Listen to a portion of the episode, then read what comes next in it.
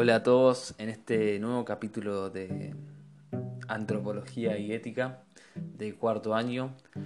Bueno, como siempre les digo, no sé qué curso estará escuchando en esta oportunidad el podcast. Quizás con algunos, con algunos de los cursos ya vimos algo en algún Meet, quizás no, eh, pero bueno, será indistinto. En el día de hoy, la idea es que eh, sigamos profundizando ¿sí? en otra visión más, en otra postura más de eh, acerca del ser humano. ¿sí? Nosotros ya vimos eh, para, esta, para, este, para, este, para esta época, de cuando yo estoy grabando el podcast me refiero, ya vimos em, con todos los cursos como, las, como tres posturas ¿sí? en relación a esto del ser humano o de las personas. Una postura, comentábamos, era la que le llamamos realista, ¿sí? el realismo filosófico. Esta postura, así, hablando en general, dice que el ser humano es eh, cuerpo y alma. Es es un compuesto de cuerpo y alma. ¿sí? Yo, yo les había dado este ejemplo de la torta de chocolate. Bueno, que no es solamente harina, no es solamente, no sé, unos huevos, no es solamente aceite, no es solamente azúcar o chocolate, sino que es el conjunto de todo eso. Bueno, algo así sería. Después vimos también el, materialismo, que dice que el ser humano es solamente cuerpo, que no, existiría el alma ni nada espiritual. Y después vimos el idealismo o espiritualismo también, que em, dice algo así como que en realidad el ser humano es el alma o es un espíritu y eh, el cuerpo es como un instrumento más. Y algunos y espiritualismos o algunos idealismos más extremos, ¿sí? de una postura más extrema, directamente decían, nosotros los MITs, nosotros hablábamos, yo les comentaba esto, que decían que la realidad eh, material o corpórea o física en el fondo era una ilusión. ¿sí? En el día de hoy, en este podcast, vamos a ver otra postura más que em, podemos sumar ¿sí? a, estas otras tres que ya vimos. Y esta la vamos, se llama y, la conocemos como existencialismo. ¿sí? ¿Cómo vamos a, seguir de ahora en más? Primero vamos a ver un poco el existencialismo en general, ¿sí? Y después eh, si, nos dan los tiempos y las clases, veremos en particular em, a un autor muy conocido dentro de lo que es el existencialismo, que es Sartre. ¿sí? Para ver bien, para ver bien algunos temas que, son existencialistas o podrían entrar dentro de lo llamado existencialista, em, pero lo profundiza o, son temas que surgen desde el pensamiento de este autor. ¿sí? Sartre es una es un, un, filósofo francés del siglo pasado. ¿sí? Entonces, volviendo bueno, ahora al existencialismo en general, ¿sí? también se llama existencialismo porque es como una filosofía de la existencia. algunos le llaman filosofía de la existencia, ¿no? Y es un pensamiento, ¿sí? es, un, es una corriente de pensamiento, una corriente filosófica que surge y aparece en el mundo en un contexto histórico un poco conflictivo. Es decir, ¿por qué? ¿Por qué digo esto del, conflicto? Bueno, porque surge eh, o, empieza a consolidarse con la guerra mundial, ¿sí? Con la Primera Guerra Mundial. Es decir, en realidad ya había surgido antes de la, Primera Guerra Mundial, pero eh, como que en la Primera Guerra Mundial, cuando, cuando está está en, su punto, en su punto más, más, más, fuerte la guerra, ahí es cuando es como que de algún modo el, existencialismo tiene esa misma dinámica y, está como muy, muy en todos lados, ¿no? Es muy popular. Bueno, entonces, em, perdón, me quedé colgado un segundo. No, entonces, está esta Primera Guerra Mundial, ¿sí? Que eh, arranca en 1914 más o menos, hasta 1918. O sea, imagínense esos, esos años, ahí empezó como a, reflotar, el, existencialismo. Es decir, había surgido un poco antes, ahí, ahí eh, empieza a consolidarse eh, con mucha fuerza entre las personas, entre las sociedades. Y esto, eh, bueno, un dato que sumo un poco a la cuestión es que hay dos, hay dos tipos de existencialismo, ¿sí? hay, dos, hay dos, dos tipos más, más, más conocidos, por así decirlo, uno es lo que se conoce como existencialismo cristiano, eh, que es un existencialismo que se conecta y, tiene en cuenta muchas de las ideas del cristianismo, pero hay otro, otro existencialismo que es eh, ateo. Y esto del existencialismo ateo, ¿qué quiere decir? Bueno, que no va a aceptar o no va a estar de acuerdo con las profesiones de fe ni los dogmas eh, del cristianismo y de ninguna otra religión. Entonces va a ser un existencialismo que no acepte la idea de Dios o, no, acepte, mejor dicho, la existencia de Dios. Entonces, un paréntesis que hago para, para, porque nosotros, como dije antes, vamos a ver a Sartre, que es, es un existencialista ateo, pero antes de Sartre y antes de la, de las guerras, ¿sí? hubo una persona que se llamó Soren Kierkegaard, que era de Dinamarca, que era un existencialista pero cristiano. ¿sí? Entonces, em, son como dos corrientes dentro del existencialismo. ¿sí? Para, o sea, no los quiero confundir tanto, pero es como que dentro de la categoría de existencialismo hay, se, se, divide en dos. Cristiano por un lado y ateos por otro. Entonces, decíamos que se consolida en la Primera Guerra Mundial, em, es decir, como una filosofía, como un pensamiento y como una forma de vida, el existencialismo. Luego, entre las dos guerras, ustedes saben bien que está la Primera Guerra Mundial y después pasan unos años y después está la otra, la Segunda Guerra Mundial.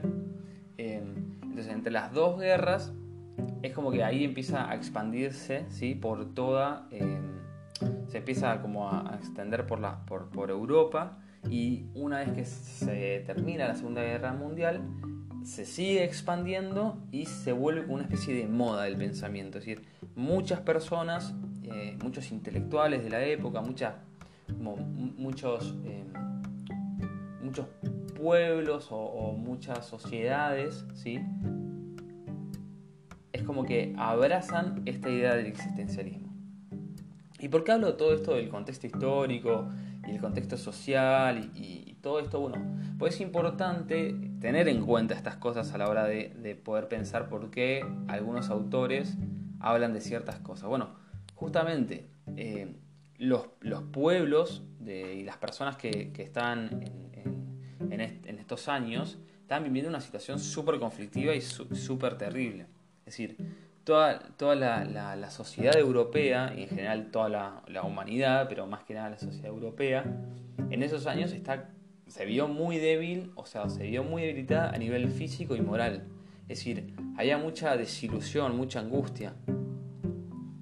E incluso en algunos, en algunos territorios eh, había, eh, se, se cortaba la libertad de tránsito porque la gente que estaba en el poder, la gente que gobernaba, tenía una visión totalitaria.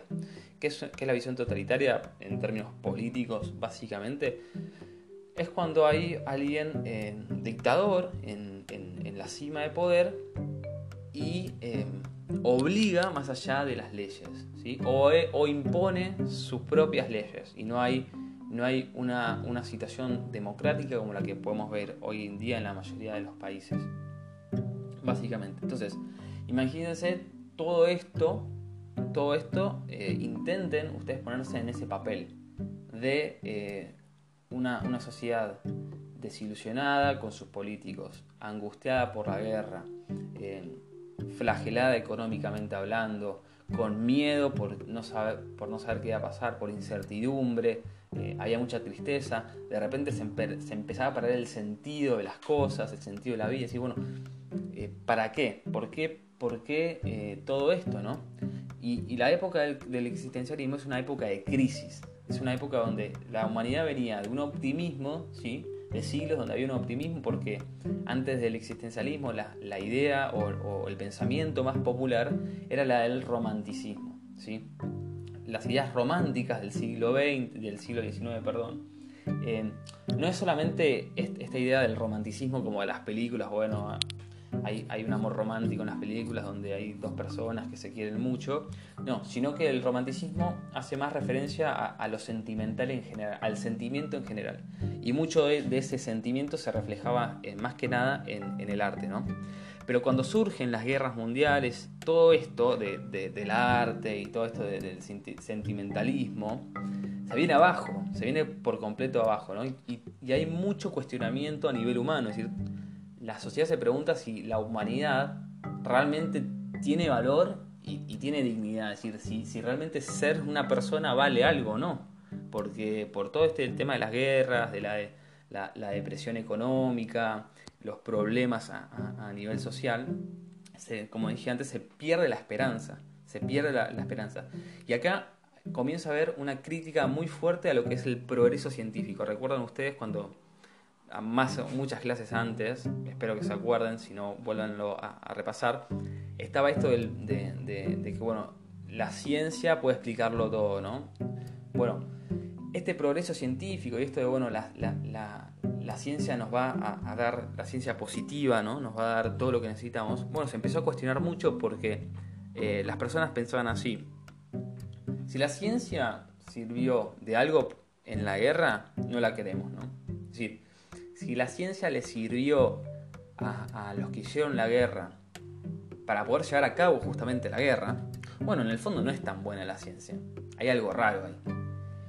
Entonces, eso, ese es como el contexto ¿sí? situacional ¿sí? de, em, de dónde surge y dónde, dónde nace y brota lo que es el existencialismo. Ahora, volviendo al aspecto más antropológico, ¿sí? volviendo a ver qué nos puede decir el existencialismo del ser humano, brevemente o, yendo al núcleo de la cuestión, va a decir lo siguiente. El ser humano es un ser finito. Es alguien que está arrojado en el mundo, ¿sí? Y está obligado a sufrir problemas que son malos, son problemas que generan tristeza y que muchas veces, y esto es, esto es interesante, ¿no? Son problemas absurdos y que no tienen ningún tipo de sentido. Entonces, el existencialista va, a ir de lleno a la cuestión problemática de la, de las, de la sociedad de, ese entonces, ¿no? Va a decir, bueno, el, ser humano es una persona, es, un ser finito, perdón. ¿Y qué quiere decir? ¿Qué significa esto de ser finito? Bueno, que es alguien que no es poderoso. Es decir, que no puede todo, que hay cosas que lo sobrepasan y hay muchas cosas que lo afectan en la profundidad de su, de, su realidad, es decir, que lo afectan en lo interior y que em, de algún modo vino a este mundo, ¿sí? el ser humano viene a este mundo, es como que nosotros nacemos y nadie nos pregunta si queremos nacer o no. Nadie, nadie nos preguntó si realmente queríamos venir a este mundo. Eso es lo que dice el existencialista. Dice, mira, vos nadie te preguntó si vos querías venir. Vos simplemente viniste, estás acá.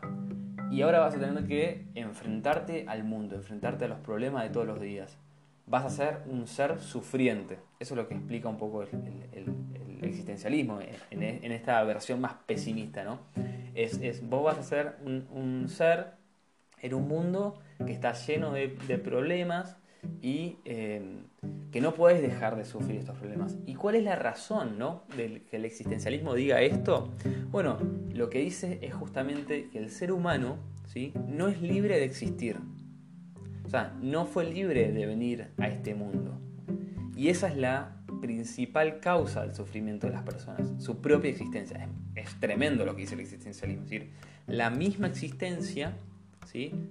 es lo que genera el sufrir todos estos problemas. Porque si uno no, nunca existiese, o sea, si nunca hubiera existido, nunca hubiera nacido, bueno, no sufriría todos estos problemas, dice el existencialista. Pero, em, pero como uno existe y uno está en este mundo, va a tener que sufrir y no le va a quedar otra, ¿no? Es como una mirada un poco pesimista, la verdad. Por lo menos a mí me da esa impresión, decir, bueno, es muy pesimista el existencialismo en este, en este sentido, porque está solo viendo como el vaso medio vacío el, medio, el vaso medio vacío.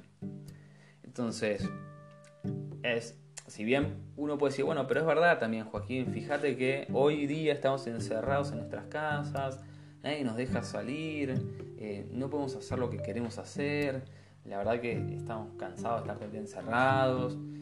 Y entonces el existencialista tiene razón en, ese aspecto. Y yo diría, bueno, sí, es verdad, ¿no? Es verdad que hay, un, hay algo de verdad en lo que hice, pero bueno, es verdad también que tiene una visión un poco eh, bajón de la realidad, ¿no? Como, como decimos ahora. es medio bajonero el existencialismo en ese sentido. Pero también es verdad, y tampoco podemos dejar de mencionarlo, que hay una de las cosas que quiere defender el existencialismo, ¿sí? es el tema de la singularidad de las personas. ¿sí? Defender la singularidad de las personas, ¿sí? es decir, la individualidad ¿no? de cada persona es una e irrepetible, por así decirlo. ¿no? Quizás no lo dicen en esos términos, pero hacen referencia a lo mismo. ¿no? ¿Y por qué? Em, y ya voy terminando el podcast, ¿sí? así no es tan largo, pero ¿por qué eh, defienden esto los, existencialistas? Bueno, hay una, recuerden la, corriente de la cual ya hablamos, que es el idealismo, ¿sí? Muchos autores idealistas o espiritualistas también eran panteístas. ¿Qué quiere decir panteísmo? Bueno, pan en griego significa todo. ¿sí? No es el pan que vos te comes a la mañana, sino significa todo. Y teísmo hace referencia a ateos, que viene de Theos, que es Dios. Entonces, el panteísmo es esa visión que dice que todo es Dios. Entonces, si todo es Dios, ¿qué se pierde? Bueno, la individualidad de las cosas, porque solamente habría una sola cosa, ¿no? no habría multiplicidad de individuos, sino solamente habría una sola cosa y esa única cosa sería Dios. Entonces, las personas en esta visión se pierden, se pierden, ¿no? Entonces como que ya no valen nada, ya no importan nada. Pero los autores existencialistas están en contra de esto. Dicen, ¿cómo puede ser que una persona no valga nada?